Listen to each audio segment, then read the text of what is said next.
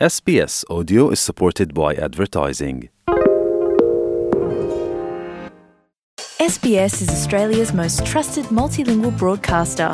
Our listeners are loyal, highly engaged, and have supported countless local businesses. We offer advertising packages for businesses of all sizes. Our experienced sales team will guide you through the process of owning a great campaign. Bring your own ad or have our production team make you something in one of our 68 languages.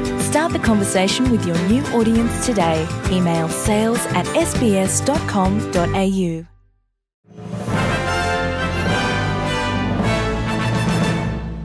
Bonjour à toutes et à tous, bienvenue dans le 3 minutes du jeudi 9 mars 2023. Grégory Pless aujourd'hui au micro de SBS French News.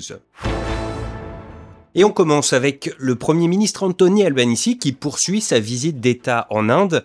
Mais aujourd'hui, ce sont les États-Unis et le pacte AUKUS qui étaient sur toutes les lèvres. À la suite de plusieurs articles de presse parus aux États-Unis et en Grande-Bretagne, Anthony Albanese a fini par confirmer qu'il se rendrait à San Diego la semaine prochaine, où sera dévoilé le plan d'acquisition des sous-marins nucléaires en partenariat avec les États-Unis et le Royaume-Uni. On l'écoute. I can confirm uh, that on Monday uh, there will be a AUKUS partners between myself, uh, President Biden, and Prime Minister Sunak. In addition, in the United States, I will be having bilateral meetings with President Biden and Prime Minister Sunak. I look forward uh, to announcing those details on Monday, uh, US time in San Diego. L'Ukraine ce jeudi a été la cible de frappes massives d'Odessa à Kharkiv en passant par Kiev et même l'ouest du pays tandis qu'au sol, des combats féroces se poursuivent entre troupes russes et ukrainiennes à Bakhmut. Mais à vrai dire, il est difficile de savoir précisément ce qui se déroule sur place, alors pour contourner la censure, les familles russes utilisent la messagerie Telegram. Franck Alexandre pour RFI. Il s'appelle Où sont les fils de la Russie et ce groupe d'échange sur Telegram intéresse particulièrement le renseignement français. Ce groupe a 1000 abonnés, c'est pas mal du tout, on n'a pas trouvé mieux pointe un officier de renseignement. Il y a une rubrique nécrologique qui offre des indications sur les pertes russes en Ukraine.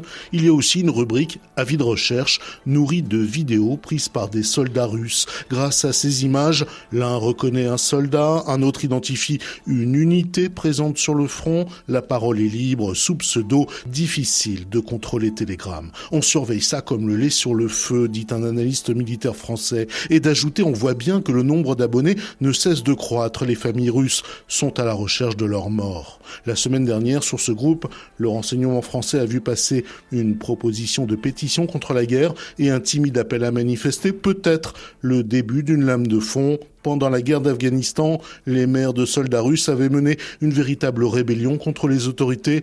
Aujourd'hui, l'histoire se répète, mais désormais, c'est avec le réseau crypté Telegram.